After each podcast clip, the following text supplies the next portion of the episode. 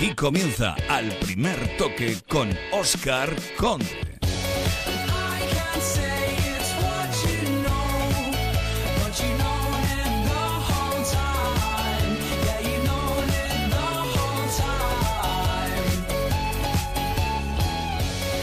¿Qué tal? Muy buenas noches. Pues ya están aquí. Llegó el día que muchos deportistas llevan esperando cuatro años. Llegó la hora de que se pongan en marcha de forma oficial los Juegos Olímpicos de Río 2016. Y allí va a estar Onda Cero para contaros todos los detalles. En menos ya de una hora comienza esa ceremonia inaugural en el estadio de Maracaná. Allí está Héctor Fernández. Hola Héctor, buenas noches.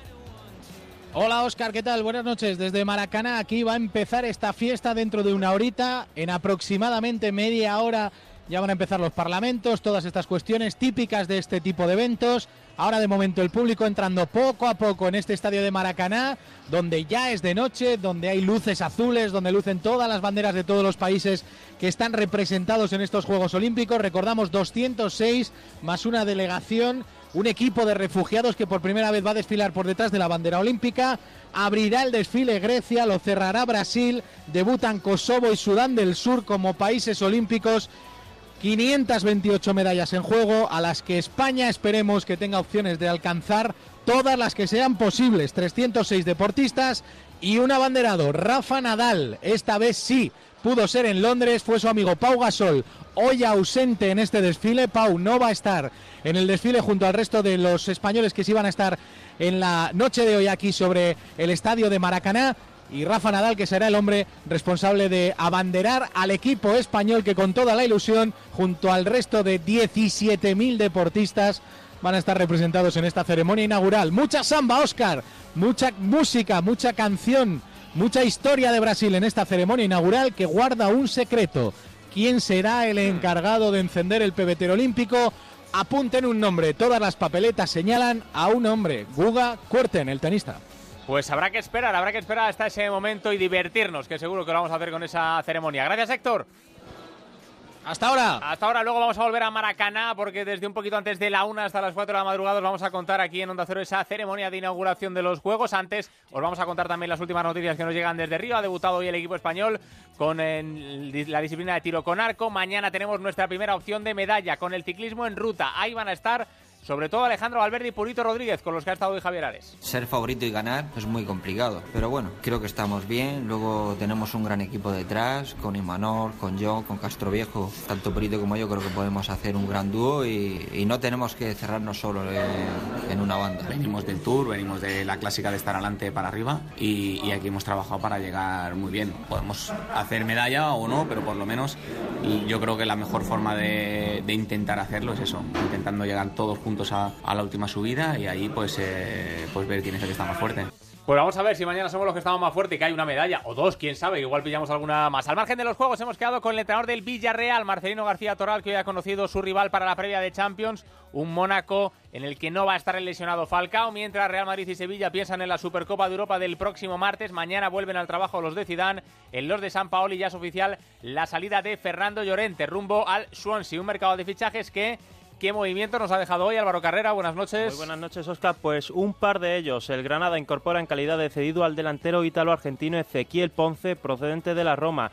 Y el centrocampista argentino Mateo García es nuevo jugador de Las Palmas. Tiene 19 años y viene del Instituto Atlético Central de Córdoba de la Segunda División Argentina. 370.000 euros ha pagado la Unión Deportiva por el 80% de los derechos del futbolista. Mm, gracias Álvaro, pues vamos a estar también con la última hora del Fútbol Barcelona que mañana se mide al Liverpool. También tiene amistoso el Atlético de Madrid ante el Crotón italiano, sin Gameiro, Jiménez entre otros y el Valencia juega también mañana. Veremos si con Dani Parejo, que hoy ya ha entrenado con el grupo después de pedir perdón a sus compañeros y al cuerpo técnico. Por cierto, un abrazo enorme gigante desde aquí al gran Coque Andújar. Malísima suerte en su debut con el Salque 04, grave lesión de rodilla que le va a tener seis meses, seis meses caos. Seguro que vuelve con más fuerza el bueno de Coque. Ya sabéis que nos podéis contar lo que queráis en nuestro email al primer toque arroba onda cero punto es, o en las redes sociales, nuestra página de Facebook o nuestro Twitter arroba al primer toque. Os leemos aquí en Onda Cero al primer toque. Comenzamos.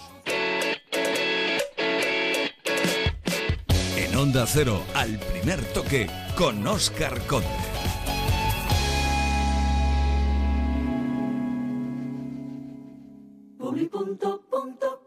Café, té e infusiones Delta Q para medio año por solo 49,99. La cafetera la ponemos nosotros. Véalo en...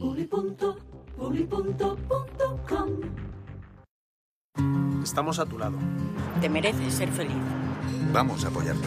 Con cada muestra de apoyo a una mujer maltratada, la salida de su situación está un poco más cerca. Cuéntalo. Llama al 016. Si hay salida a la violencia de género, es gracias a ti. Únete, Gobierno de España. En Autocontrol trabajamos para que los anuncios que te acompañan por la mañana, Cuando te mueves por la ciudad. O cuando disfrutas de tu tiempo libre. sean publicidad leal, veraz, honesta y legal. Por eso, anunciantes, agencias y medios, llevamos muchos años comprometidos para que la publicidad sea responsable. Autocontrol. Para el dueño de un bar, este es el sonido de la felicidad. Y más del 70% de los bares ya lo escuchan, porque los días de fútbol tienen muchos más clientes. Con Vodafone One Restauración, contrata todo el fútbol para llenar tu local. Descúbrelo en el 1443. Vodafone, Power to You. ¡Ofertas! ¿Listos? Con el maratón de ofertas de MediaMark pasarás olímpicamente de las de los demás. Encuentra la mejor tecnología a unos precios imbatibles ya en tu tienda y en MediaMark.es. Ser feliz cuesta muy poco. MediaMark. Seguimos jugando al primer toque.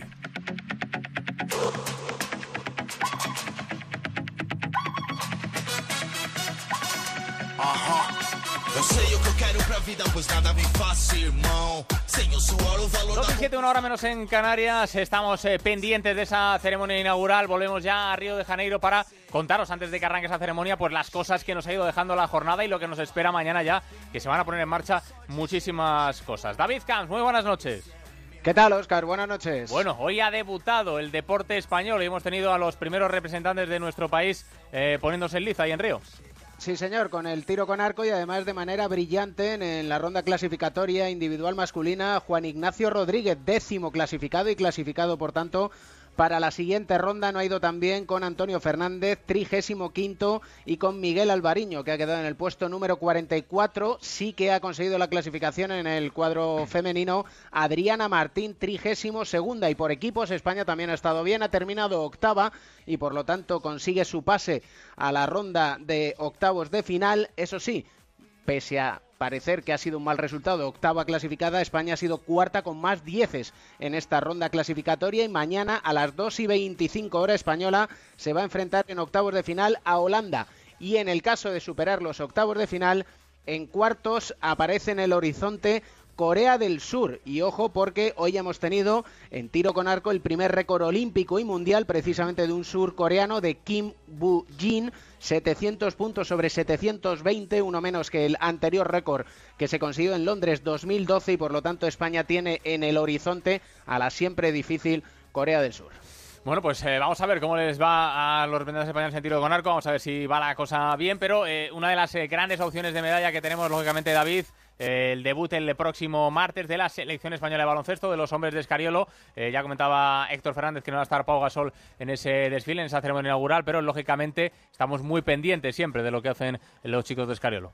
Sí, y el caso es que tanto la selección masculina dirigida por Sergio Escariolo como también la selección femenina dirigida por Lucas Mondelo son dos de las aspiraciones de medalla que tenemos en la delegación española. La selección española de baloncesto ha entrenado esta mañana por espacio de 40 minutos en el parque de los atletas en un anexo a la Villa Olímpica. Todos están en perfectas condiciones. Eso sí, están intentando mejorar sus sensaciones a la hora de botar y de tirar, porque es que el balón está dando muchísimos problemas, mm. quizás por la humedad que hace en Río de Janeiro, por el calor y también porque el balón no es del todo del agrado de los jugadores, pero desde luego van cogiendo sensaciones en ese debut. Será frente a Croacia el próximo domingo y las chicas, la selección femenina, que van a tener un difícil compromiso para empezar estos Juegos Olímpicos de Río, será ante Serbia, campeona de Europa y sin solución de continuidad. Al día siguiente de ese partido van a jugar frente a las campeonas del mundo Estados Unidos. Casi nada el arranque para las chicas de Lucas Mondelo. Vamos a ver también qué tal nos va en la categoría masculina. Escuchamos precisamente a uno de los hombres importantes de esa selección española,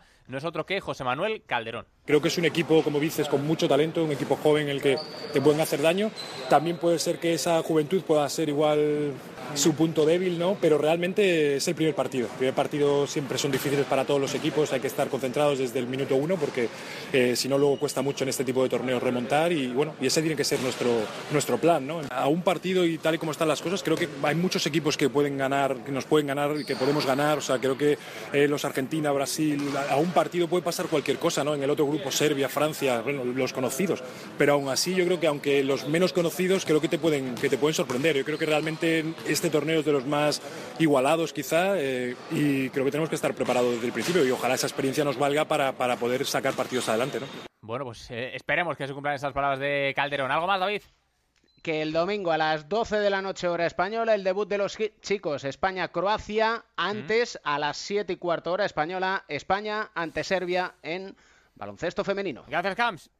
Hasta luego. El baloncesto, que lógicamente es uno de los deportes de equipo más importantes que tenemos, pero mañana se ponen en marcha también unos cuantos. Albert Arnaz, buenas noches. Buenas noches, Oscar Conde. Muchos eh, deportes de equipo van a debutar mañana sábado, ¿verdad? Cuatro, aunque en realidad son tres, eh, te explico. Eh, debutan mañana en Río en el estadio de Deodoro a las cuatro y a las nueve y media en doble partido, doble cita durísima.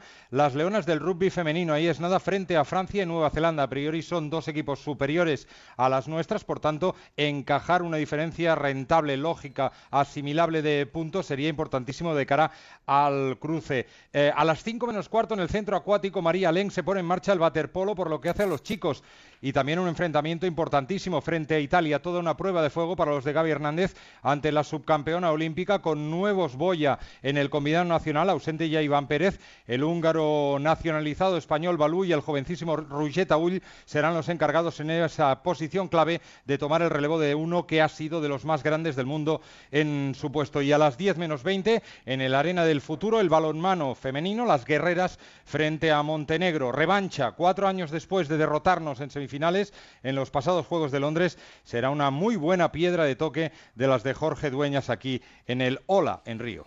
Bueno, pues eh, equipos, equipos españoles que arrancan mañana esa participación y también vamos a tener eh, muchos deportistas eh, individuales que van a ponerse en marcha mañana, que van a debutar mañana sábado. Feliz José Casilla, buenas noches. ¿Qué tal, Oscar? Buenas noches. Van a ser muchísimos, sí, lo que van a debutar. Mañana es una jornada muy intensa que iremos contando aquí en Onda Cero, en ese especial a partir de las 4 de la tarde con el ciclismo. El ciclismo es un deporte de equipo, pero las medallas finalmente se entregan de manera individual, así que es uno de ellos, ¿no? Y es uno de los eh, favoritos y una de las esperanzas de medalla del equipo español, que tiene también otra cita con el judo. Vamos a ver qué tal le va a Julia Figueroa, pero es quinta en el ranking mundial y ahí está eh, a partir de las 11 de la mañana peleando en esa categoría de menos de 40 kilos. Pero como tenemos mucho y muy diverso, si quieres vamos comentando, Oscar, por ejemplo, mañana va a ser el debut del tenis y en la jornada de tenis tenemos a cuatro eh, representantes españoles.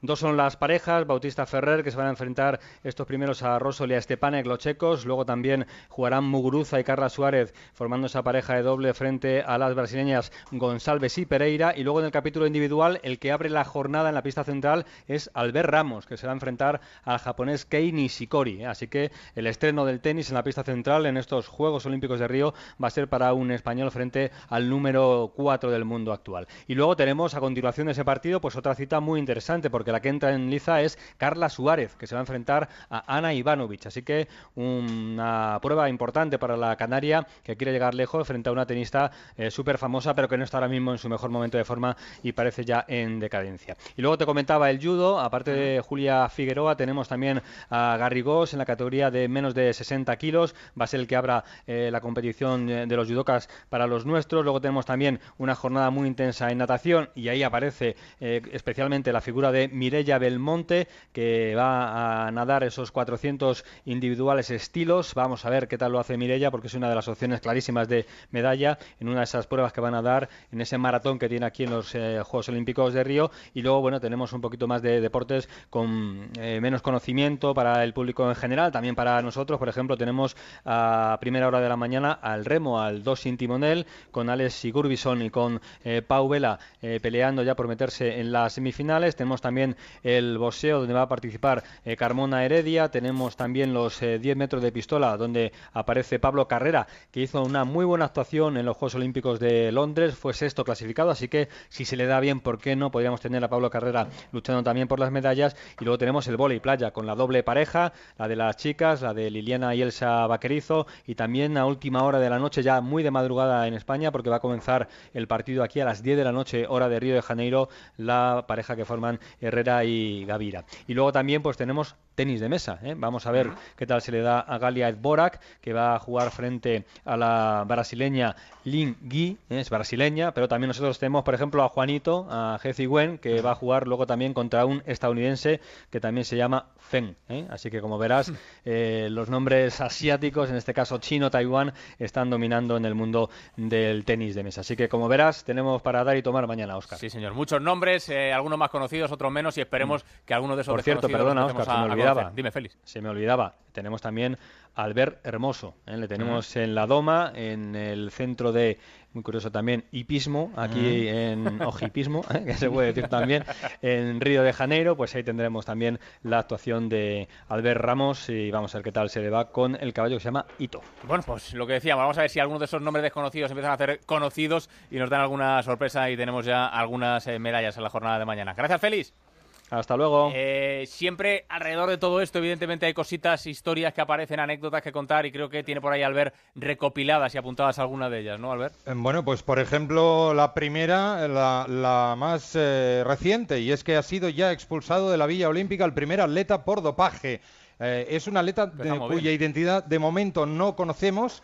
Eh, pero sabemos que se dedica al atletismo eh, y que es griego. y realizó unos test en el mes de julio en Atenas, previos a estos Juegos Olímpicos. Hoy se han dado a conocer los eh, resultados, en concreto el pasado viernes. Hoy le han comunicado al chaval que tiene que hacer las maletas y ni siquiera va a poder tomar parte en el desfile en esa delegación que encabeza, como sabes, Atenas por ser los fundadores de los Juegos mm. Olímpicos, el, desfile de, de, inauguración. Al margen de esto, pues tenemos la colección de deportistas mejores pagados de los Juegos Olímpicos. Mm. Es curioso porque hay cuatro jugadores de la NBA entre ellos y hay cuatro tenistas. Eh, por supuesto que eh, Djokovic es el número dos, Kevin Durant es el número uno, pero ojo porque nuestro Rafa Nadal es de todos los atletas 10.500 que hay aquí en el Parque Olímpico de Río el quinto que, mejor, que más cobra. Casi nada, casi nada. Ahí estamos. Pues nada, ahí dejamos a David Camas, a Félix José Casillas y al Ver Arranz y a todo el equipo de enviados especiales. Gracias, Albert. Hasta ahora. Eh, pendiente, lógicamente, del arranque de esa ceremonia inaugural. Son las 12 y 18, casi una hora menos en Canarias. Vamos a ir avanzando temas enseguida. Volvemos dentro de un ratito a Río para seguir esa ceremonia inaugural, pero hay más cosas que contar. Pausa y seguimos.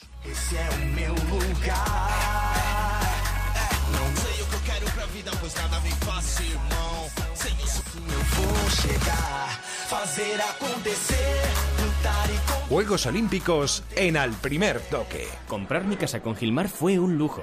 Son los mejores del sector. Con ellos vendí mi piso con todas las garantías. Recomendar Gilmar gracias a nuestra experiencia personal es importante. Pero más importante es la opción de miles de clientes que llevan años confiando en su profesionalidad. A la hora de vender o comprar su casa, confíe en el líder. Llame al 902 121 900. Gilmar. De toda la vida, un lujo. El día que empieza la jornada.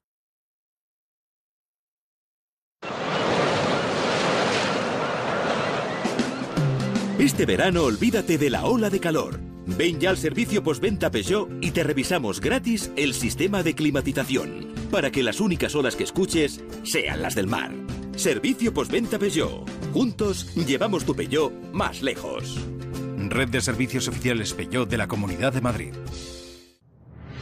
Hola azulones, soy Pachón. Ya lo hicimos una vez. Hace 12 temporadas en Tenerife empezamos a soñar. Yo sigo. Yo sigo. Yo sigo.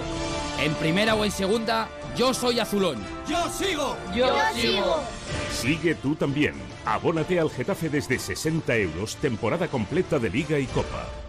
El día que empieza la jornada intensiva, el día de la paga extra, el día de la cena de Navidad. Hay muchos días señalados en el trabajo y el Día Solidario de las Empresas también debería ser uno. El próximo 22 de octubre cumplimos 10 años en los que más de 6.500 voluntarios han colaborado en diferentes proyectos sociales para ayudar a los colectivos más vulnerables. Si tú también quieres formar parte del cambio, apúntate a la décima edición del Día Solidario de las Empresas, organizado por A3 Media y Cooperación Internacional ONG. Entra en diasolidario.com e infórmate. Onda Cero Madrid 98.0 Gracias a la ultracrioterapia, mi tripa ya no me agobia. Es lo último para adelgazar, fruto de la investigación de Adelgar. La ultracrioterapia de Adelgar tiene un 50% de descuento como oferta de lanzamiento.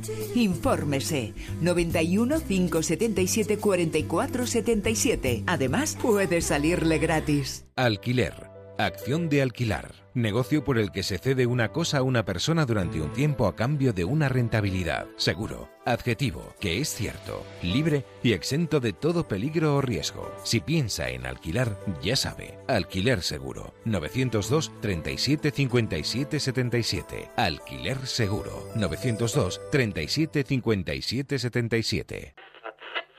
Tu afición es sentimiento. Llegamos a tu radio, a Onda Cero. Somos los mismos que durante mucho tiempo hemos disfrutado el deporte juntos contigo cada noche.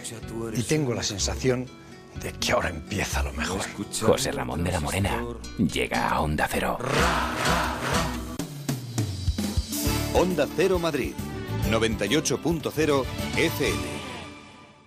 Atención. Si tienes cláusula suelo en tu hipoteca o firmaste una hipoteca multidivisa, puedes empezar a pagar menos y recuperar lo que has pagado de más. Llama ahora de vuelta legal y nuestros abogados expertos en derecho bancario te informarán gratis. Llama al 900-374-840. 900-374-840. De vuelta legal.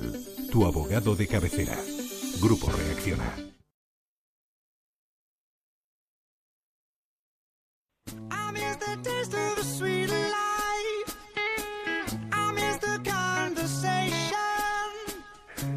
Onda Cero, al primer toque, con Oscar Conde.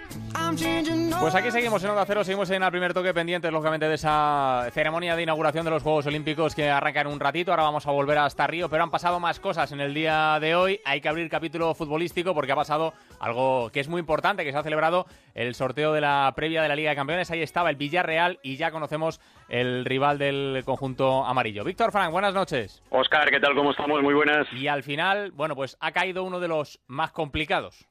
Sí, ha caído uno de los gordos, como es el caso del Mónaco, precisamente no el que más preocupaba y el que más se quería evitar en Villarreal, porque era la Roma, eso lo tenían prácticamente todos claro, pero a partir de ahí sí se podía elegir, hombre, tampoco gustaban los rusos por aquello del desplazamiento, pero no gustaba el Mónaco, porque es un equipo con poderío, a pesar de que en Europa en los últimos años no ha sido de los mejores, pero sí que es un equipo con jugadores importantes y que a buen seguro y además jugando el segundo partido fuera de casa va a ser una eliminatoria pues especialmente difícil, ¿eh? la que va a tener que apostar el Villarreal. Bueno, pues nos escucha ya el mister del Villarreal, Marcelino García Toral. Hola Marcelino, buenas noches. ¿Qué hay? Buenas noches. Bueno, al final los sorteos hay que analizarlos a posteriori, pero es lo que ha tocado y es lo que hay que jugar. El Mónaco, no queda otra. Sí, así es. Sabíamos que, bueno, había rivales muy complicados, prácticamente todos, porque estamos hablando de, de entrar en la mejor competición del mundo por equipos y, y bueno, eh, eh, el sorteo, la suerte ha deparado que nos enfrentemos al Mónaco y, y, bueno, nosotros con toda la ilusión vamos a intentar pasar a la eliminatoria. Mm, hoy hemos conocido hoy la, la, noticia de que no va a estar quizá uno de los futbolistas más importantes del Mónaco, Radamel Falcao, el colombiano, que, que está lesionado, el delantero del Atlético de Madrid. Bueno, nosotros también tenemos... Sí, nosotros también, eso te iba a decir. Sí, importantes, ¿no? Y, y bueno... Mmm, hay que siempre es una mala un infortunio no no poder contar con todos los jugadores pero bueno para este momento y en esta circunstancia lo que tenemos que pensar sobre todo es afrontar eh, con la máxima ilusión esta, este estos dos partidos con la lógica ambición de superar la eliminatoria y pensar que los que están son los más importantes. ¿no? Hmm. Eh, decías las bajas del Villarreal, efectivamente, pues eh, la de Bacambú, eh, que conocíamos ayer, eh, Cherisev, jugadores importantes también para el Villarreal que se van a perder esta, esta, esta previa, que son bajas importantes, ¿no, Marcelino? Sí, hombre, arriba andamos justos porque, bueno, se nos, eh, al final de temporada teníamos dos jugadores cedidos, como Leo y Adrián. Ninguno de los dos están en, en la plantilla. Eh, quisimos, queríamos incorporar a otros dos para suplir a los futbolistas. De momento hemos incorporado a uno que a Pato, pero, pero bueno, yo creo que está lejos de, de, su momento de forma idóneo. y, y, ahora, bueno, pues mm, se nos juntó la, la lesión de, de Cedri, de Bacambú, que, que, bueno, pues mm, no cabe duda que, que nos deja en esa posición del campo pues bastante justitos. ¿no? Eh, el partido de ida el día 17 de agosto, la vuelta el 23, ya con la liga empezada. Eh, además, jugando la vuelta en casa, se acumulan ya muchos partidos desde, desde el inicio, ¿no, Marcelino? Bueno, pero eso ya lo sabemos de temporadas anteriores. Afortunadamente íbamos, eh, esta es la tercera temporada en estas circunstancias. En ninguno de los casos nos debe de, de, esto eh, ser como servir como, como excusa. Si queremos estar en las grandes competiciones, sabemos que tenemos que jugar tres partidos de la semana. Además, ahora todavía no hemos disputado, no hemos empezado ninguna de las competiciones. Lo haremos el próximo día 17, por lo tanto, yo creo que, que eso no va a ser ningún hándicap eh, para nosotros. ¿no? Mm. Lo de jugar la vuelta afuera, ¿eres de los que te gusta, de los que te da igual? Porque para esto gustos colores, ya sabes. es que no sé. Te, digo, si, ganamos, si, gana, si ganamos, pues lo que sea, ¿no? no, pero te digo porque, porque en todos, la, eh, eh, todos los enfrentamientos que hemos tenido la pasada temporada en Europa League y la anterior con el mm. Villarreal, en todas, todas las eliminatorias hemos jugado el primer partido en casa. nunca, nunca, nunca, no, nunca el bombo quiso que jugásemos el primero fuera y el segundo en casa. Entonces, no, no te puedo decir si lo prefiero o no lo prefiero porque no, no tenemos la posibilidad de, de, elegir, ¿no? siempre se dio la misma circunstancia. Hmm. Oye, el otro día hablaba con, con eh, uno de tus capitanes, Marcelino, con, con, Bruno Soriano, y le hacía la misma pregunta. Eh, ¿Sería un fracaso para el Villarreal no entrar en la Liga de Campeones? No, sería una decepción. Eh, un fracaso nunca. Un fracaso no, porque bueno, primero vamos a jugar ante un gran, gran equipo, todos lo son. Eh, segundo, mm, esta plantilla es imposible que tenga un fracaso en los años que, llevamos, porque va a dejar en el campo todo lo que tiene. Le podrán salir las cosas mejor o peor, pero la actitud va a ser máxima.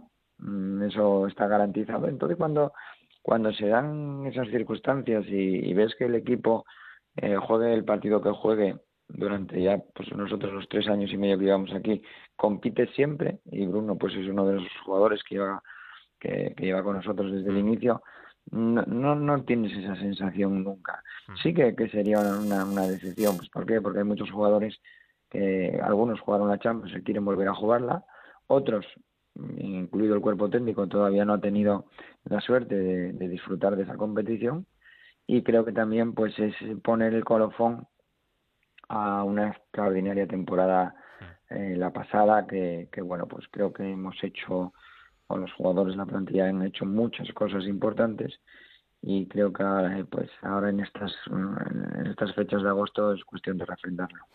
Víctor, pregunta.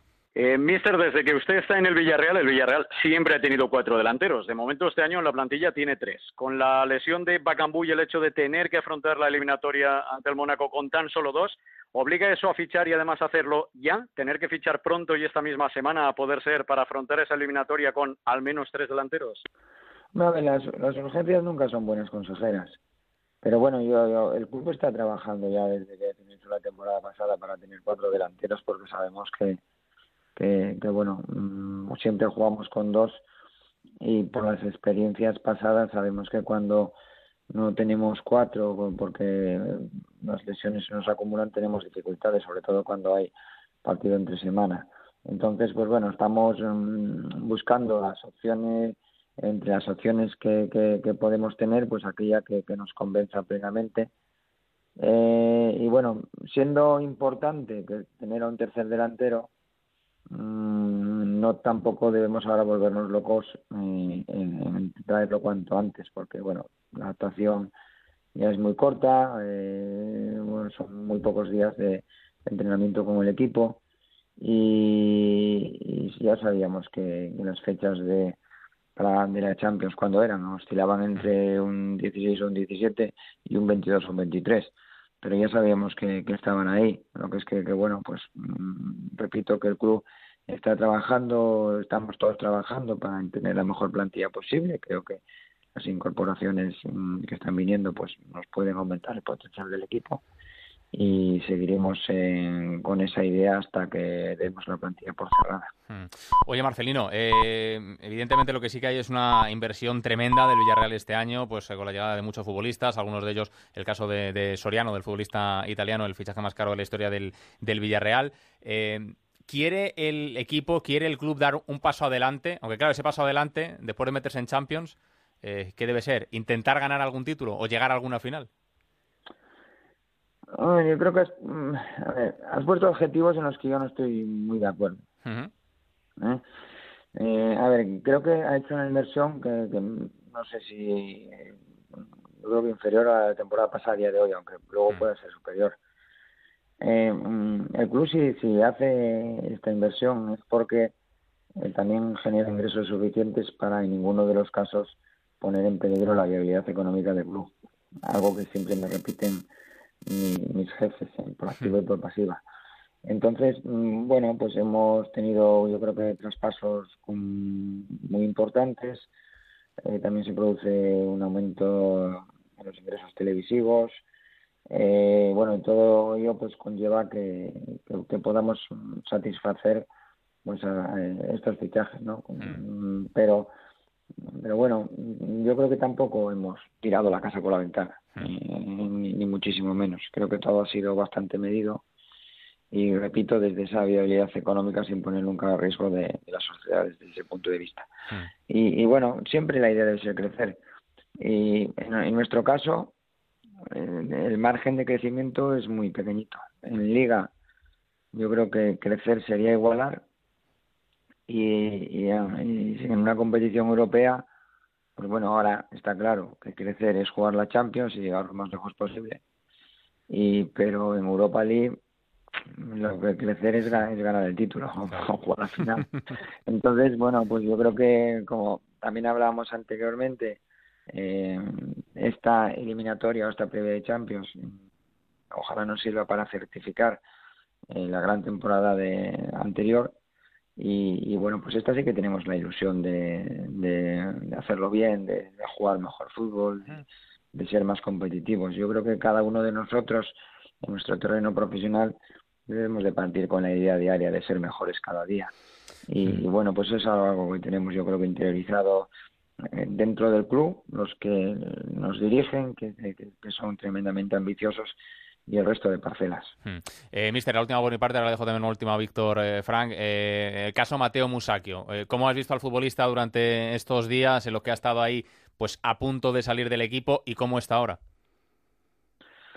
Bueno, a ver, una situación, supongo que difícil para el futbolista y difícil para el equipo, para, para ambas partes.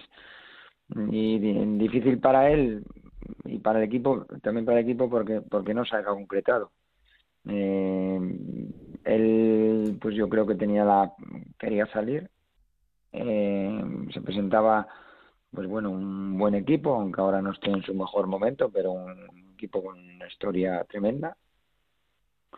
Y pero se ha demorado todo mucho. Entonces, eh, la demora en, en esa situación yo creo que ha perjudicado a todas las partes. Mm, bueno, pues ahora, ¿cómo está el futbolista? Yo creo que el que mejor responde a esa pregunta es él. Eh, yo entrenando lo veo bien, como siempre, porque él siempre tuvo una muy buena actitud entrenando y compitiendo. No hay en, ese aspecto ningún reproche que, que, hacerle, todo lo contrario.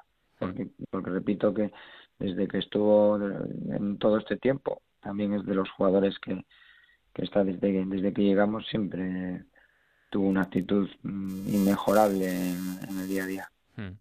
Víctor, te dejo la última.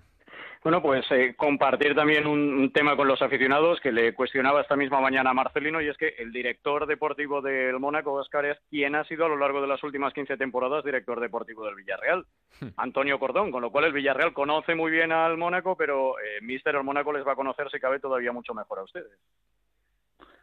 Bueno, hombre, pero como yo, como yo decía, yo digo, ni, ni Antonio ni yo jugamos. Yo creo que si jugáramos, como dije también, si jugáramos, bueno, yo como estoy un poco más delgadito, soy un poco más joven, tendríamos un poco más de ventaja nosotros.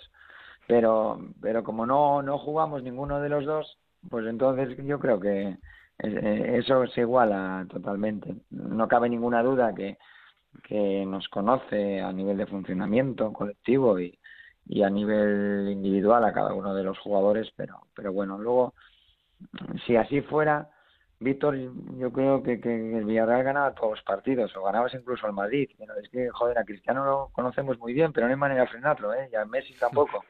Entonces, entonces yo, yo creo que, que, bueno, mm, para él no será cómodo, porque, porque bueno, yo creo que tiene una vinculación grande con, con este club, estuvo aquí muchísimos años y, yo no sé si estuviera en, su pellejo sería una situación un poco incómoda, pero, pero hay que entender que él ahora mismo defiende los intereses profesionales de, del Mónaco y querrá que gane su equipo como, es lógico. Nosotros vamos a intentar ganar nosotros y, y bueno, sabiendo que, que desde la amistad y, el respeto, pues como siempre decimos, que gane el mejor, pero a la vez que seamos nosotros, diré yo, y, él que, y Antonio que sean ellos, ¿no? Pues nosotros también queremos que el mejor sea el Villarreal, así que ojalá podamos decir el 23 de agosto que el Villarreal está en la Liga de Campeones. Marcelino, que haya suerte. Un fuerte abrazo. Venga, muchas gracias. Muchas ¿eh? gracias. Chao. Gracias, gracias. Eh, Hasta luego, gracias. Víctor, eh, ¿nos hemos dejado algo por ahí pendiente del Villarreal?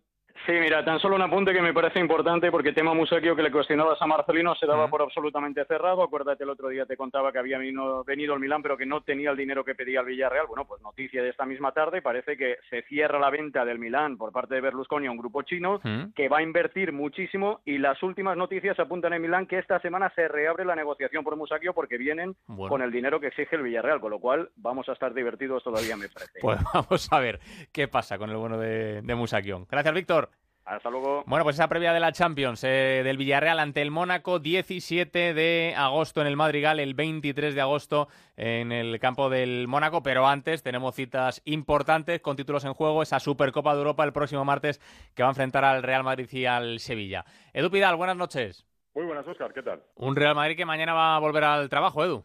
Mañana a las 5 de la tarde en Valdebebas. Será el primer entrenamiento ya con todo el grupo en la ciudad deportiva de Valdebebas del Real Madrid, después de los dos días libres que ha dado Zidane tras la gira. Y yo creo que el Real Madrid le tiene muchas ganas a este título, ¿no? Se ha preparado para ello con tres buenos rivales. Eh, Zidane dice que la plantilla llega a un buen nivel físico.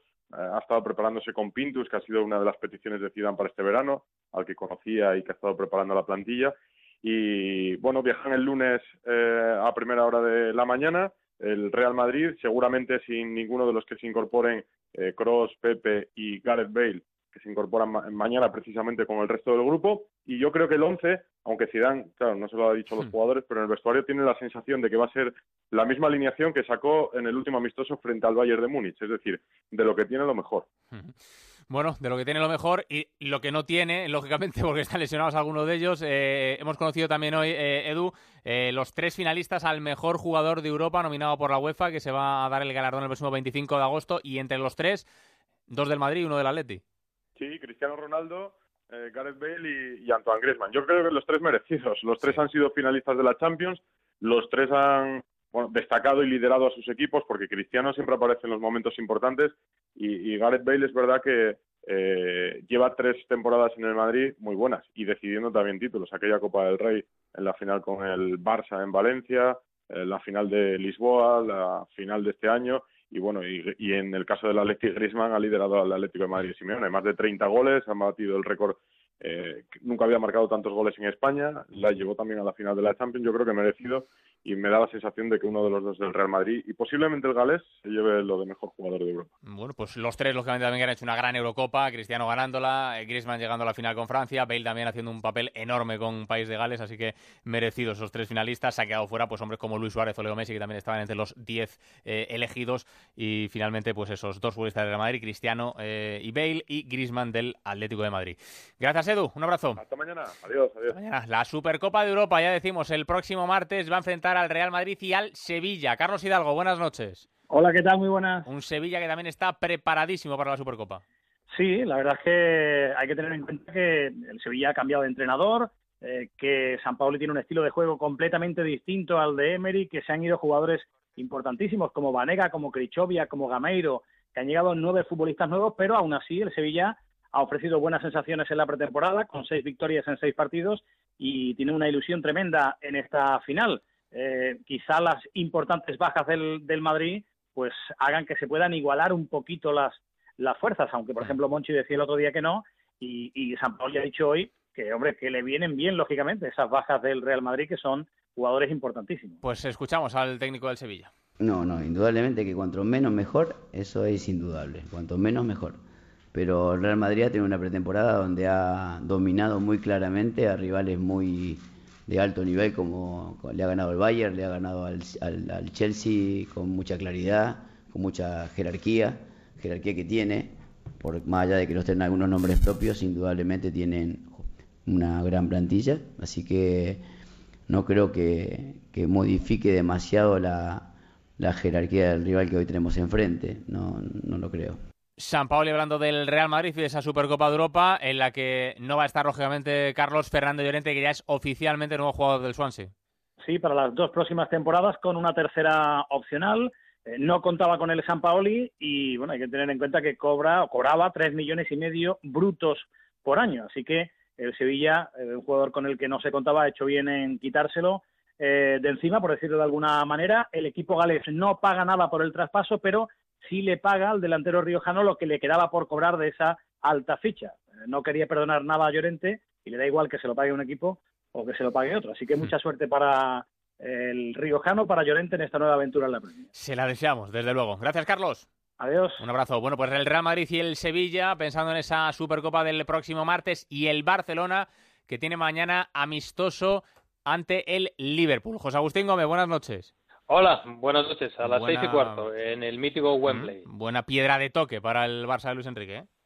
Sí, la penúltima antes de la Supercopa de España ante el Sevilla. La última piedra de toque será el trofeo Joan Gamper del próximo miércoles, la presentación ante su afición a partir de las ocho y media de la tarde en el Camp Nou. Para el partido de mañana en tierras inglesas, Luis Enrique ha desplazado a 23 jugadores, tres del filial y el resto jugadores de la primera plantilla, excepto Jordi Alba, que no ha viajado por unas molestias gastrointestinales. Quien tampoco ha viajado, pero ya se encuentra en Barcelona, es un tití. El central ya está en la ciudad condal y mañana se entrenará en solitario en la ciudad deportiva, mientras sus compañeros se encuentran en tierras inglesas. Hoy el protagonista en sala de prensa ha sido el primer capital de la, capitán de la actual plantilla azulgrana, Andrés Iniesta, que entre otros temas ha hablado de los objetivos para la próxima campaña. Escuchamos a Andrés Iniesta. Cada temporada empiezas de cero, pero tienes, tienes motivaciones de sobra como para, para tener los objetivos muy presentes y tener la ilusión de, de volver a ganar títulos. Eh, la exigencia cada año es, es mayor, cada año es máxima y, bueno, para eso también nos hemos, nos hemos reforzado para, para intentar dar un, un, salto más y intentar volver a repetir cosas y, y a intentar ganar cosas que, que el año pasado no, no, ganamos. Bueno, pues esas palabras de Andrés Iniesta. Eh, ¿Algo más destacable de esa rueda de prensa, José Agustín? Sí, que ha dado la bienvenida a Denis, un jugador con talento que espera que lo pueda explotar a lo largo de toda la temporada en el Fútbol Club Barcelona, que no le preocupa el tema de los guardametas porque han demostrado en estos dos años que son buenos compañeros y que saben respetarse el uno al otro y respetarse dentro y fuera del vestuario con el resto de los compañeros y que Leo Messi lo ha visto muy bien y que si Leo Messi está muy bien, el equipo seguro que lo va a notar muy positivamente. Pues seguro que sí. Gracias, José. Buenas noches. Noticia también hoy en el Valencia. Eduardo Esteve, buenas noches. Hola Oscar, ¿qué tal? Buenas noches. Bueno, decíamos el otro día que esas palabras de Paco Ayestarán dejaban una puerta abierta a la reconciliación y ha tomado también iniciativa Dani Parejo. Sí, yo creo que se ha puesto un punto y seguido. Es cierto que todavía falta para solucionar definitivamente el asunto, pero esta mañana en el desayuno el propio Dani Parejo ha tomado la palabra delante de los compañeros, delante del técnico, ha pedido perdón, ha pedido disculpas y por tanto Paco Yestarán le ha levantado ese castigo. Hoy ha trabajado junto al resto de compañeros en el grupo. Eh, mañana sábado el Valencia juega partido amistoso frente al Crystal Palace. Veremos si actúa o no Dani Parejo y todo esto después de que el día anterior anterior el Valencia se marchara a hacer actividades lúdicas, hicieron piragüismo y el propio eh, técnico, Paco Yestarán, bajó literalmente del autobús a Dani Parejo. Se quedó en el hotel, le dijo que no, con la mano, le dijo que se bajara. Eh, digo que eso sucedió el día anterior a hoy, que ha sido ya cuando Dani Parejo ha pedido disculpas y por tanto se pone un punto y seguido al asunto de Parejo. Bueno, pues eh, las disculpas de Parejo a sus compañeros, al cuerpo técnico, trabajando ya con el equipo. Yo creo que aquí lo más difícil tengo la sensación ¿eh? que luego al final mm, Parejo da cinco asistencias y mete 10 goles y se olvida todo porque esto es fútbol y si la pelotita, si la pelotita entra importa poco más. Eh, Edu va a ser conseguir el perdón de Mestalla. Eso va a ser un poquito más difícil. Claro, eso es lo complicado, por eso te decía que es un punto y seguido, que ni mucho menos la situación está solucionada. Eh, el Valencia tiene que jugar el día 13 de agosto en Mestalla frente a la Fiorentina, partido de presentación, trofeo naranja, y ahí veremos cómo recibe la afición al que en su día fuera capitán del Valencia y que un poco por lo que podemos palpar, pues evidentemente no le ha sentado nada bien a la afición del Valencia. Por eso digo que eh, esto es un punto y seguido. Veremos si Dani Parejo sigue con la idea de marcharse, si el Valencia tiene que acabar vendiendo al futbolista, no en España, que es la intención del Valencia, sino al extranjero, o por el contrario, la afición también le da, otorga el perdón a, Dani Parejo. Pues veremos cómo sigue avanzando este caso del futbolista de Coslada. Eh, al margen de Parejo, eh, ¿algo más importante en el Valencia, Edu? Nada, que tenemos amistoso de pretemporada mañana a partir de las 3 de la tarde. El Valencia juega frente al Crystal Palace y luego ya regreso de Inglaterra del conjunto de Paco y estarán rumbo ya a Valencia. Pues seguiremos atentos, lógicamente, a lo que ocurra al Valencia y al resto de equipos. Gracias, Edu.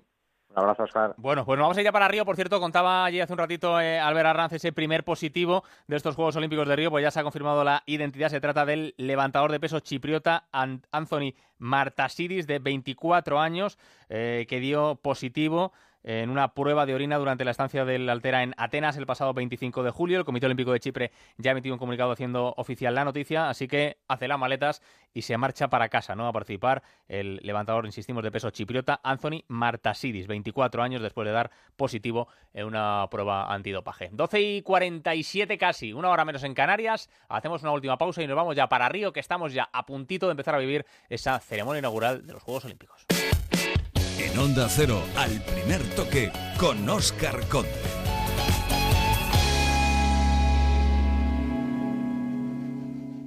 Te vamos a dar los dos mejores consejos para estar siempre en forma. Uno y dos. Uno y dos. Uno y dos.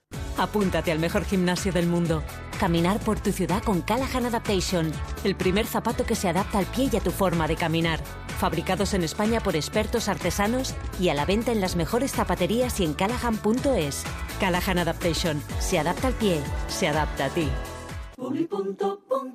Disfrute de la mejor selección de cafés, tés e infusiones Delta Q para medio año por solo 49,99 con regalo de una magnífica cafetera automática. Véalo en... En Autocontrol trabajamos para que los anuncios que te acompañan por la mañana. Cuando te mueves por la ciudad. O cuando disfrutas de tu tiempo libre. Sean publicidad leal, veraz, honesta y legal. Por eso, anunciantes, agencias y medios, llevamos muchos años comprometidos para que la publicidad sea responsable. Autocontrol. Good afternoon, Beth. A pint of your finest.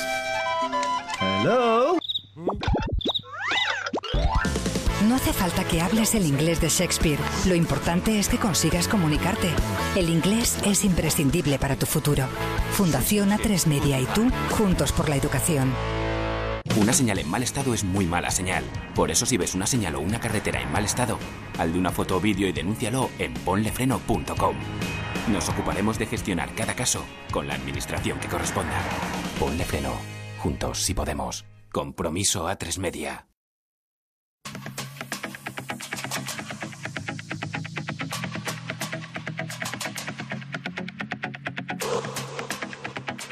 Juegos Olímpicos en Al Primer Toque.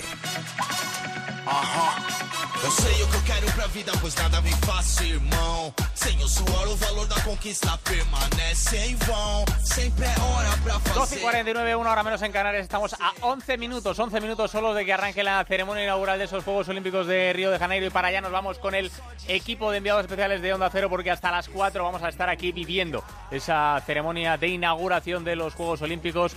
Javier Ares, ¿qué tal? Buenas noches. ¿Cómo estamos, Óscar? ¿Qué tal? Saludos y muy buenas noches, muy buenas tardes, o la hora que queráis que sea, aquí las 8 menos eh, 12 minutos todavía, todavía digo, porque ya llevamos dos horitas eh, prácticamente de noche. Estamos en el invierno de Río de Janeiro y la ceremonia, a pesar de que va a ser una hora prudente para Brasil, comienza como en 10 minutos aproximadamente aquí en el estadio Maracaná a las 8 de la noche, pues te puedes imaginar que necesita precisamente de esa nocturnidad, que en este caso es el ingrediente y el escenario necesario también para que luzcan en todo su esplendor los fuegos artificiales y todo el espectáculo de luz y sonido de que consta fundamentalmente, no lo vamos a obviar, una ceremonia de apertura de unos juegos, ¿no? Luz, sonido, imaginación, ingenio, espectacularidad y sobre todo creo que un punto de recibimiento, de hospitalidad del pueblo de Brasil, de la ciudad de Río de Janeiro, al mundo entero que abre sus brazos con la, con la esperanza y la ilusión de un mundo mejor, que es de alguna manera ese eslogan que tiene marcado el director de la ceremonia, el director de cine Fernando Meirelles, para transmitirle al orbe entero pues lo que es Brasil, lo que pretende ser Brasil y ese mensaje de un mundo mejor, que suena tan idílico como son en realidad unos Juegos Olímpicos, algo que tiene su punto idílico. Aquí estamos todos preparados, Óscar. Pues eh, ahí os vamos a dejar pendientes de esa ceremonia inaugural, pendientes de Rafa Nadal como abanderado, pendientes de quién finalmente defiende ese pebetero, así que hasta las 4, prácticamente más de 3 horas por delante para seguir esa ceremonia inaugural. Todo vuestro, Javier. Muy bien, pues aquí estamos preparados para que la noche sea larga y para que la tarde la luzcamos también eh, hermosa y florida. Que no falte ni la comida, eh, que no me entere yo de que